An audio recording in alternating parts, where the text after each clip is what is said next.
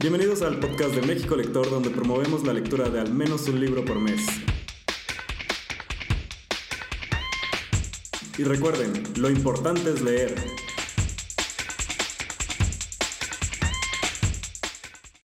Bienvenidos al podcast de México Lector. Eh, mi nombre es Gerardo y estoy por aquí con Juan Carlos. Sí, hola a todos. Y tenemos de invitado hoy a Alexis Flores. Hola, hola. Y bueno, estamos hoy en el episodio 7 de la temporada 2 de nuestro podcast de México Lector y les traemos bastantes recomendaciones nuevas. Además de... ¿Cuál va, a ser el eh, cuál, va a ser el tema del día de hoy, Jerry? Además del tema del día de hoy, que es muy interesante. Eh, bueno, les contamos un poco. Alexis trabaja en una librería, una librería grande al norte de la ciudad. Muy famosa. Muy famosa. y, y, lo que queremos este, eh, al invitar a Alexis es que nos comparte su experiencia, qué es lo que sucede detrás este, en una librería, qué es lo que pasa todo el día que estás con libros. Y pues creo que habrá bastantes anécdotas interesantes que, que vamos a conocer como lectores. Pero bueno, antes de platicar de esto, pues vamos a comenzar con las recomendaciones. Eh, Juan Carlos, ¿cuál sería tu primera recomendación que tienes para hoy? Ay, mis recomendaciones, como siempre, están muy polarizadas y, me la he pasado todo el mes y los meses anteriores leyendo libros de fantasía. Entonces, eh, el primer libro que les voy a recomendar se llama Every Heart a Doorway de Shannon Maguire, que no sé si recuerdas que en, en el podcast que hablamos de libros de fantasía, hablamos de que existe un género, un subgénero en la fantasía muy, muy específico que se basa en puertas.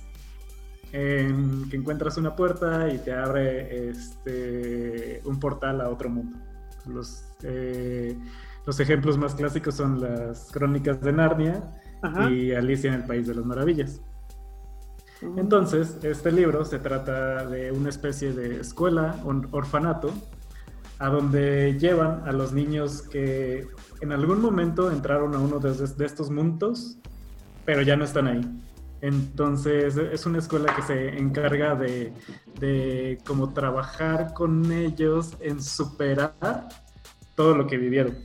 Porque obviamente muchas veces lo que pasa a estos niños es que, no sé, crecen un poco y pues ya no les es permitido regresar o por alguna razón eh, los exiliaron y, quedan, pues sí, un poco traumados en que quieren regresar a este mundo fantástico. Eh, la verdad es que desde que leí la reseña de este libro me pareció súper, súper buena porque toma este género y como que le da totalmente la vuelta.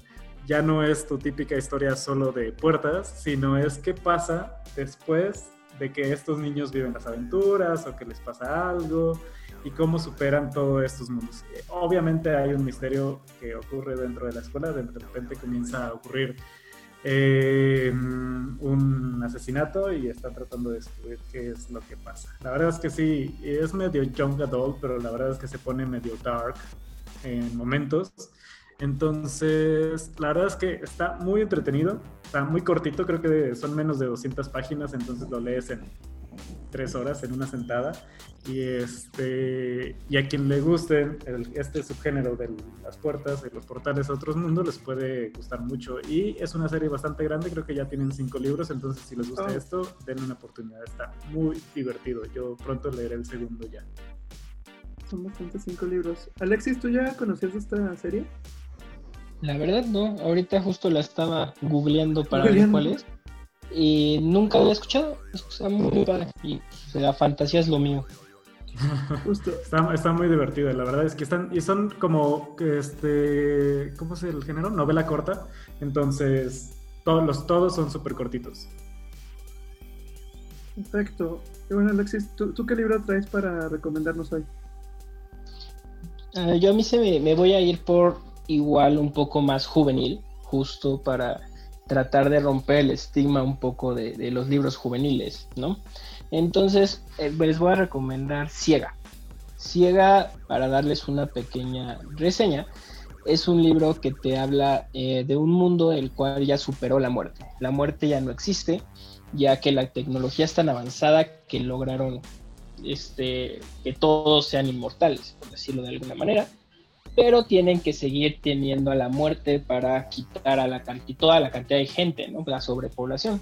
Y para esto tienen a los segadores, son los encargados de hacer el papel de la muerte en este mundo.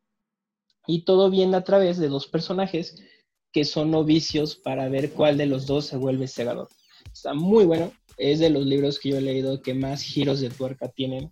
Es impresionante, es una trilogía eh, físicamente no lo van a encontrar porque está descatalogado por la editorial, pero lo pueden encontrar este, en inglés o digital y es de los mejores libros que pueden leer y pues chequenlo, está muy muy bueno. Suena bien. De hecho, me encanta lo que dices de la novela juvenil porque la verdad es que es todo un tema a discutir que también podría tomar horas. Sí, justo por eso pensé en que mi recomendación sea para romper un poquito como que el tabú, estos libros van a ver, buenísimos. ¿Ciega de qué autor, perdón? Es, es de Neil Schuderman. Sí. Ok. Oye, Jerry, ¿y tú qué traes hoy para recomendarnos? que, bueno, yo en la semana que estábamos ahorita en el mes de editoriales independientes, de lector independiente, entré a la presentación de un libro que se llama Gorilas en el Techo, de Karen Karake y lo trae la editorial Textofilia. Y me interesó mucho este libro porque pues, es la historia de autobiográfica de, de, Karen como niña que de repente estaba en la escuela y la maestra grita gorilas en el techo y que lo descubres hasta que lees el libro, no, no lo he empezado y quiero empezar a ver este, de qué trata. Y en ese momento, este, pues la niña cambia su vida, porque en ese momento se muda con toda su familia, ella está en Guatemala y se tienen que ir hasta Israel entonces imagínate el cambio de irse de otro país donde es otro idioma, otra cultura completamente diferente, todo lo que tiene que vivir. Entonces creo que podría entrar también en el tema de novela juvenil, como en el tema también de cómo va creciendo y qué es lo que va a pasar con este cambio de vida.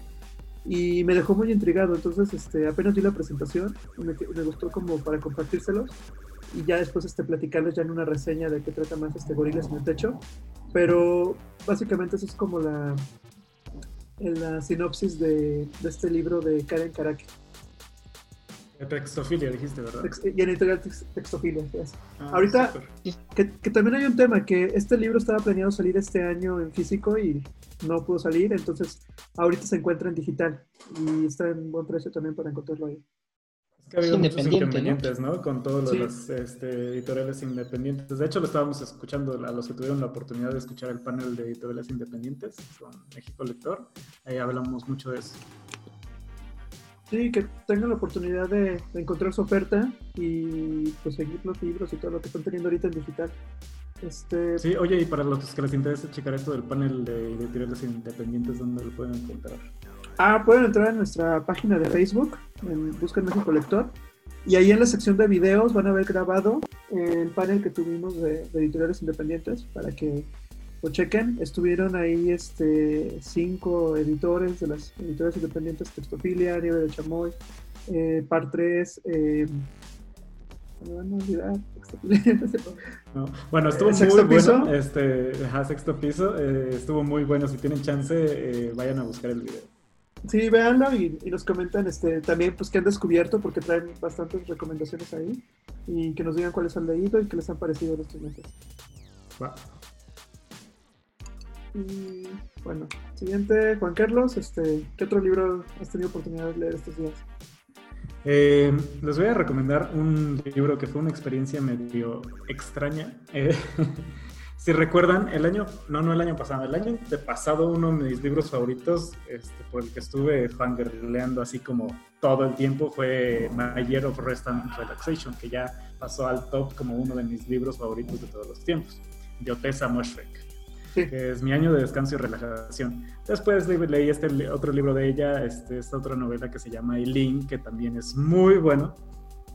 Y bueno, me hacía falta leer una antología de cuentos que tiene, que se llama eh, Homesick for Another World o Nostalgia por Otro Mundo, eh, donde tiene una serie de, creo que son 10 cuentos con personajes muy, muy parecidos a los de las novelas que usualmente, bueno, las dos novelas que, que leí, donde los personajes no son para nada unos personajes que llegues a, a querer o apreciar. Entonces, todas estas historias te relatan como ciertas eh, situaciones o muy incómodas o un poco asquerosas. Entonces, pude ver cómo este estilo de la autora, a pesar de que me encanta, al momento de trasladarlo como a un formato más corto, cuesta más trabajo como querer a los personajes, a estos personajes tan, tan, tan repugnantes a veces. Pero la verdad es que eh, es una experiencia muy, muy diferente. O sea, este, tenía historias como de un, un, este, una persona en el barrio chino que empieza a acechar a la, a la chica que, que, trabaja en la tienda de DVDs, este, o una chica que se hace pasar por, le pagan por hacerse pasar de CEO de una empresa, pero solo para hacer la imagen en Estados Unidos.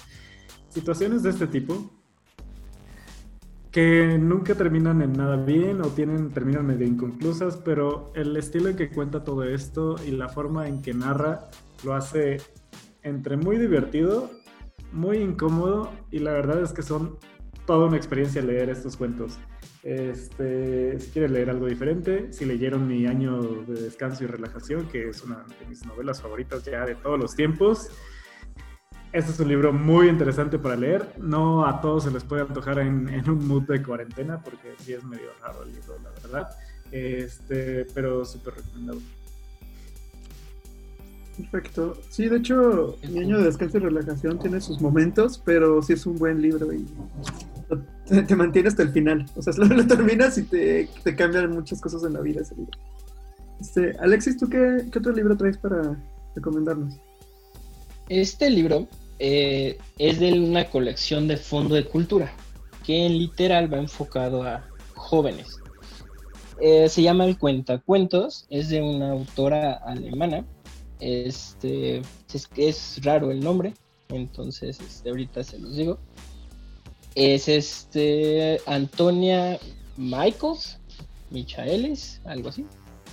Y es un librazo. Nada más que si siempre trato de decirle a la gente, no es tan juvenil. Está mal colocado. Fondo de Cultura la regó a la hora de, clasificarlo con el lugar donde lo clasificó. Y la historia nos cuenta acerca de un niño que se queda solo, bueno, un chavo de 16, 17 años que se queda solo con su hermana. Porque pasa algo en, su vida familiar. Entonces el hermano le empieza a contar a través de cuentos la realidad de la situación para que ella sepa lo que está pasando. Es un libro que tiene temas de drogas, de violencia sexual, de, de discriminación, de pobreza. Es un libro muy, muy, muy bueno. Yo cuando lo acabé de leer no dejaba de llorar. O sea, fue una catarsis muy grande quien me lo recomendó me dijo, es que vas a llorar, no lo leas en la tienda porque vas a llorar. Y yo, nada, ¿cómo crees? Y pues dicho y hecho. Entonces, se los recomiendo mucho, solamente que como les digo, este, no es tan juvenil como puede, puede aparentar y pues aguas a la hora de leerlo. Muy buen libro. Suena bien. mis favoritos. Es un librazazo, nada más que sí, como les digo. Si es catártico, como dices tú, a lo mejor en este momento, así como para pandemia, cada quien podrá elegir si leerlo o no, porque sí es muy triste, la verdad, está muy sí, ya sé, de repente estos días, bueno, ya no son días, ya son meses, ¿Son meses? como, ya, anda uno como, oye, pero una recomendación así como mm, feliz, de que te haga sentir bien y que... y andas buscando ese tipo de recomendaciones. Pero no, la verdad es que también hay días que dices, bueno, también se me antoja leer un, drama, eh, desahogarme y dejar ahí todo sacar todo. Sí, te lo recomiendo mucho. Gran libro. Justo los primeros meses estaba buscando estos libros eh, que te hagan sentir bien y que te pusieran como muy feliz, porque dijimos, ah, dos meses, a ver si sigamos con el buen ánimo. Y siento que ahorita es como, ay, ya. Ya, o sea, ya vamos a seguir leyendo, vamos a seguir descubriendo, si no todo va a ser lindo, entonces este, sigamos este, leyendo más libros. Eh, yo les traigo otro que es de un autor que, también me tocó ver en una presentación que, me invitó Alexis. y que me han recomendado varias personas y que pues, creo que es por algo y vale la pena. Se llama México Land de Jaime Alfonso Sandoval y pues trata de un México distópico, es un México que es partido en dos, que en medio hay un muro, si le suena algo conocido. Y pues de un lado del muro nace un niño que se llama Cuauhtémoc y pues este, tiene que sobrevivir en este nuevo México que se ha creado. Entonces, esta es como la principal premisa de este libro. Eh, le comentaba a Alexis que le iba a recomendar y me decía que también es uno de sus libros favoritos. Eh, ¿Qué opinas, Alexis? ¿Sí te, sí, mí me encantó. Sí, claro, a mí de hecho estaba cansado de las distopías después de que hace unos años todo era distopías, ¿no? Y llega Sandoval y cambia todo. Y para empezar, creo que desde que el chavito se llame Cuauhtémoc es algo muy cañón, porque luego luego dices, ah, mira, es, es, mexicano, es como yo, ¿no? Igual en la literatura juvenil, todos son gringos, entonces me encantó, la verdad es un librazo y, como te lo, te lo he recomendado y a todo el mundo siempre le digo, léanlo, no se van a arrepentir y no le pide nada a los Juegos del Hambre, a, ninguna de estas distopías tan famosas y, y pues, qué mejor que, que darle un chance a un autor nacional, ¿no? Ah, eso es lo que quería preguntar. Sí, sí a ver, ¿tu pregunta cuál es? sí, sí, porque de, hecho yo tengo un pequeño problema ahí. Es, me gusta mucho la ciencia ficción y la fantasía, pero como que no es que esté peleado, pero como que no está tan difundidos esos géneros. Entonces, o tienen muy poca difusión. Entonces es muy difícil de encontrarlos, porque yo no sé buscar. Entonces ahora que cuentas esto, suena súper interesante y la verdad es que ya, este, lo voy a buscar. Y creo que, creo que es interesante este, ir buscando estas recomendaciones, ir buscando estos, estos géneros que no estamos acostumbrados a leer en español, no estamos acostumbrados a leer los de mexicanos o latinoamericanos. Y nos hemos llevado bastantes sorpresas desde la creación de México Lector, este, y que hemos comentado aquí en el podcast, como Kentucky's, como... Kentucky's es autora, wow, las cosas que perdimos en el fuego, la verdad es que También, también, un gran libro, entonces... no, me gustaron todos los cuentos, pero la verdad es que hay unos que sí quedé pasmado, dije, wow, es muy buena. Sí. Y bueno, ¿quién, más seguía en recomendación? Este... ¿Tú tenías otra Yo más? Sí, yo puedo seguir. A ver, este, es que no me acuerdo si ya lo recomiendo. Es que ahorita que estábamos hablando de libros bonitos que estábamos investigando al comenzar la pandemia, me acordé de uno, este, que se llama The House in the Cerulean Sea, que es de un, ah. un, este, un señor, se podría decir, que eh, se dedica a, este, como que auditar orfanatos. Mm. Este trama medio eh, eh, difícil de explicar, pero los orfanatos no son este, como un orfanato normal, son eh, orfanatos donde, donde cuidan a niños con este, especiales, pero con poderes especiales.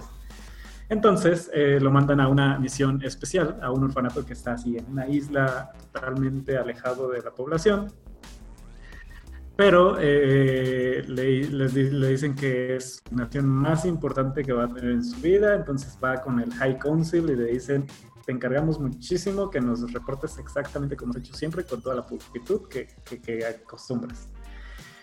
Le dan el expediente, se va al tal orfanato y el primer expediente de uno de los niños que están ahí, eh, y al parecer el más importante, es del niño que es el anticristo.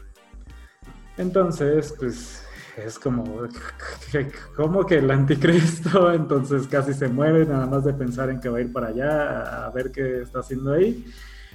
Pero es la historia más bonita y más linda que se puedan imaginar y lo más feel good que se me ocurre recomendar en este momento.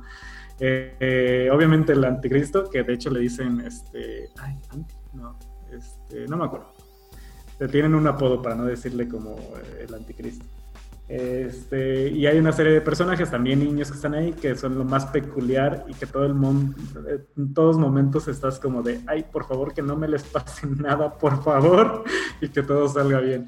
Este, la verdad es que si siguen buscando este tipo de historias, es uno de los que más eh, recomiendo. Este, se llama The House in the Cerulean Sea y creo que es de TJ Klune. Si no, igual lo escribimos en, en la página con las recomendaciones. Estoy, estoy revisando y si es de TJ Klune con K y The House in the Sea.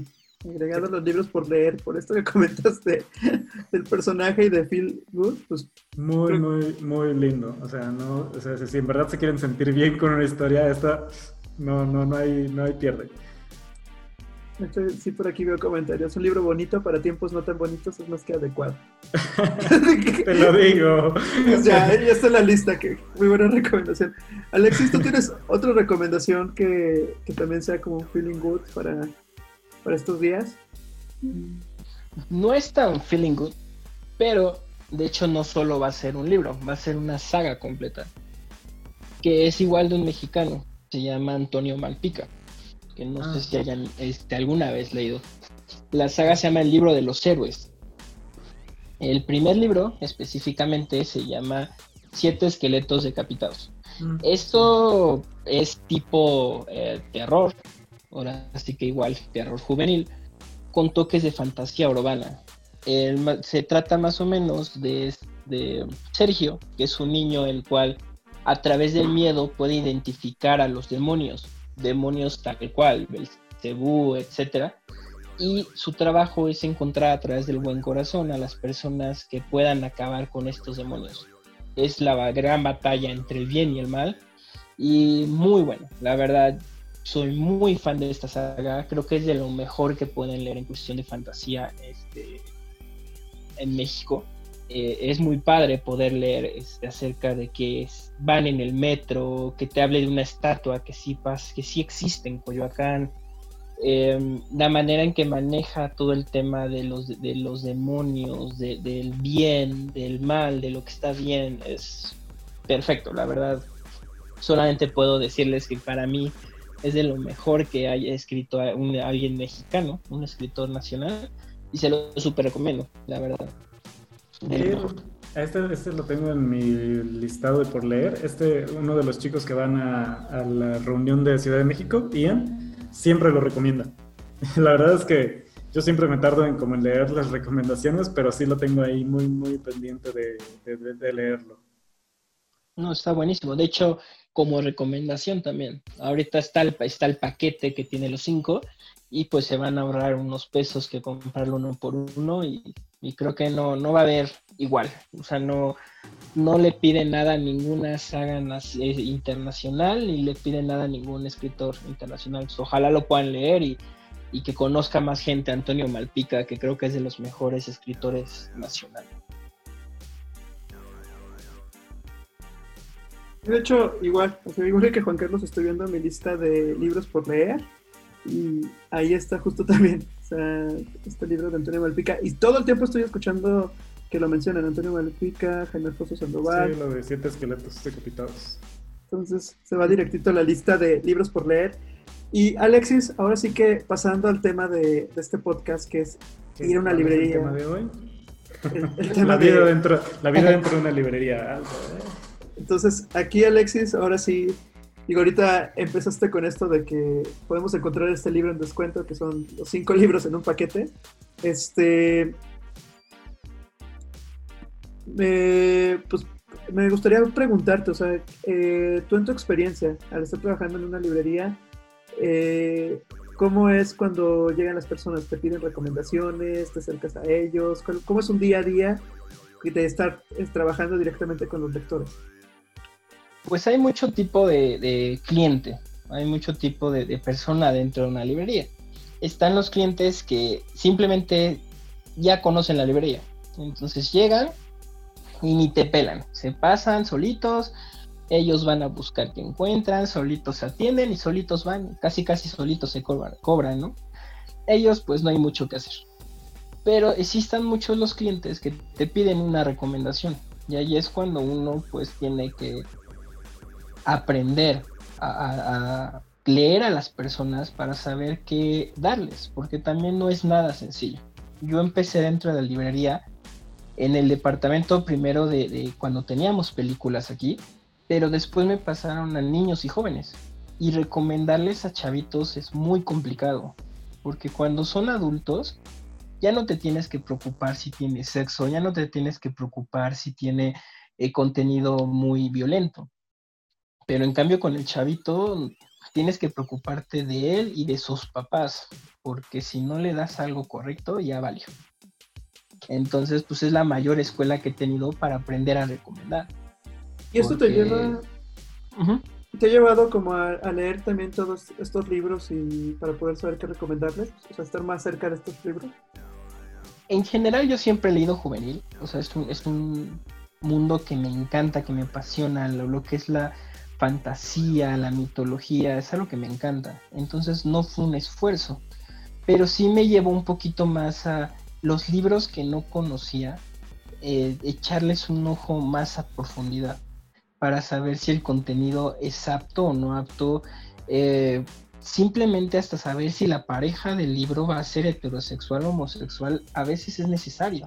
Puede sonar una tontería, pero ha llegado papás que te gritan porque resulta que hay una pareja homosexual en el libro y cómo le das eso a mi hija, ¿sabes? Entonces sí tienes que ser muy cuidadoso de qué tipo de libro le das a quién y por eso lo más importante creo yo de mi trabajo es saber leer a las personas, saber qué están dispuestos a leer y qué tanto son, este, pues como dicen, ¿no? Qué tan muchos son. Y, hablando de esta parte, eh, bueno, también la experiencia en una librería es llegar, pasear un poco, estar viendo, ver qué te llama la atención. Eh, ¿Qué haces tú en el momento en que ves a alguien que está muy perdido, que no encuentra nada? Eh, ¿Cuál es tu consejo para esta persona cuando está llegando a la librería? De entrada me acerco, tenemos como un protocolo dentro de la librería donde trabajo, en los cuales pues son como los pasos a seguir, ¿no? Eh, de, entrada me que acercar y, presentarme, o sea, saludar a la persona. Y es cuando les pregunto, ¿te puedo ayudar para, con algo? ¿Quieres que te recomiende algo? ¿Es para ti el libro? ¿Es para un regalo? Y entonces dependiendo las respuestas, que puede ser un simple estoy viendo, y ya, casi casi te corre de ahí, a un sí, quiero leer algo de este estilo, y ya es cuando tú empiezas ahí como que a recomendarle. A ver qué darle. Y fíjate que, bueno, cuando estamos, sobre todo en estos últimos meses que estamos como bien inmersos en la parte digital y todo lo compramos en línea y recomendaciones en redes sociales y demás, eh, ahorita con lo que estás platicando, pues que existe esta relación de llegar, caminar y, que te puedes acercar a alguien y que te recomiende. Eh, ¿Cuál ha sido como una de tus anécdotas que ha pasado en estos años que has estado trabajando en la librería? O sea, ¿qué te ha pasado como lo más gracioso que recuerdas con los lectores y, el momento de estar cercano a ellos a recomendarles o algo que ellos te hayan contado?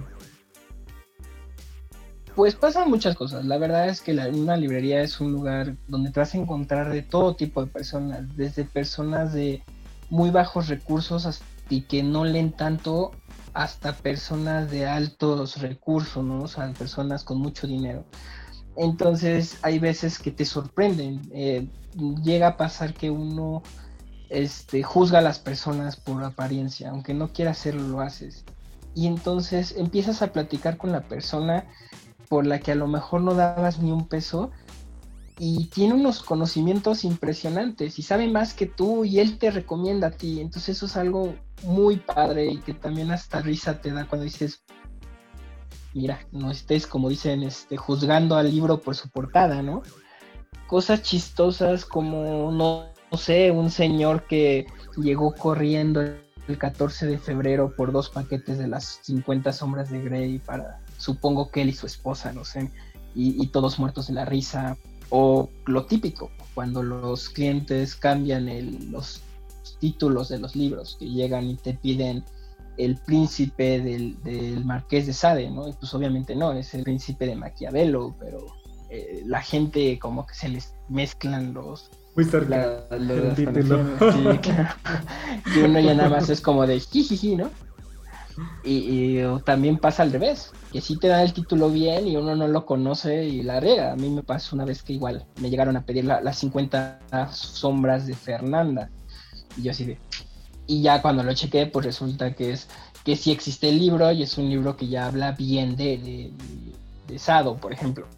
son cosas que son chuscas porque tú mismo te ríes de ti, así como de, ay, mira, y ya, ya, ya me estaba burlando de ella y yo, yo fui el tonto. y es que también uno llega a la librería a preguntar y, y espera que la persona que está ahí se conozca todos los libros que se te puedan ocurrir. sí, es imposible. Te pasan niños, por ejemplo, niños, les digo que pasan mucho, y los papás, ella se leyó toda la librería y yo, por supuesto que no. O sea, es imposible. No, no hay manera de conocer al, al día o llegan mínimo unos cinco libros nuevos al día. Entonces es imposible conocer. Una vez le dije a alguna compañera nueva, si tú recomiendas únicamente lo que has leído, a lo mucho podrías vender 100 libros. ¿Y cuántos libros hay en la librería? Tienes que aprender, tienes que escuchar a los clientes para en que escuchar sus recomendaciones, tienes que aprender a, buscar en redes sociales, en, Goodreads, en, videos, tener una fuente para poder recomendar más allá de lo mucho o poco que leas. Es algo importante. Oye, pues, qué valioso que esto que nos estás compartiendo, porque son cosas que generalmente nosotros como lectores no vemos o no, no analizamos. Eh, y bueno, pues ahorita creo que estamos en esta etapa de cambio otra vez, de que se están reabriendo librerías, que hay que apoyarlas. Eh, la librería que tengamos más cerca, obviamente con las medidas y todo, poder ir. Eh, ¿Tú qué nos recomendarías ahorita en este regreso? ¿Qué has visto que ha cambiado? ¿Qué ha pasado con los lectores? ¿Y qué crees que vaya a pasar? En general creo que todos están felices de que hayamos abierto. O sea, por mucho de que se pueda comprar en línea, creo que no hay como regresar con tu, con tu librero, ¿no? alguien que te conozca, que ya te diga, esto sé que te va a gustar, llévatelo y, no te preocupes, ¿no? Entonces, están felices. Otra cosa que, por ejemplo, lo que está cambiando es que ya hay un límite de personas que pueden entrar a las librerías. Entonces, hay veces que se va a tener que esperar y tenemos que acostumbrarnos a que si antes entramos luego, luego y estábamos cuatro horas buscando libros, a lo mejor en este momento no se puede pero llegará el momento en que quizás otra vez podamos hacerlo. Y cambios fuertes, por ejemplo, una editorial de las más grandes que tiene muchos sellos, este decidió que ya no va a plastificar sus libros, que a partir de ahora, uno, para evitar el contacto del virus con el plástico y dos, por ecología, todas las novedades que lleguen a partir de este mes van a venir sin plástico. Y como que para resaltar que el hecho de que un libro esté cerrado, pues no lo hace nuevo. Y el hecho de que un libro esté abierto no lo hace usado o viejito. Entonces a la gente le va a costar mucho trabajo acostumbrarse, pero no nos queda de otra. Hay que salvar también al planeta y pensar que pues cuánto plástico se utiliza en una librería por día es una barbaridad. Claro, que van a ser de las cosas que vamos a aprender eh, poco a poco. Sí. Bueno, Alexis, pues queremos agradecer que nos hayas acompañado en este podcast y recordarles a todos que, bueno, pueden seguirnos en redes sociales, en Twitter, Facebook. Tenemos nuevo canal de YouTube, eh, México Lector, lo pueden buscar para ver recomendaciones. Y pues muchas gracias por habernos escuchado hoy. Gracias, Alexis. Muchas gracias, gracias Alexis, y nos escuchamos en la próxima.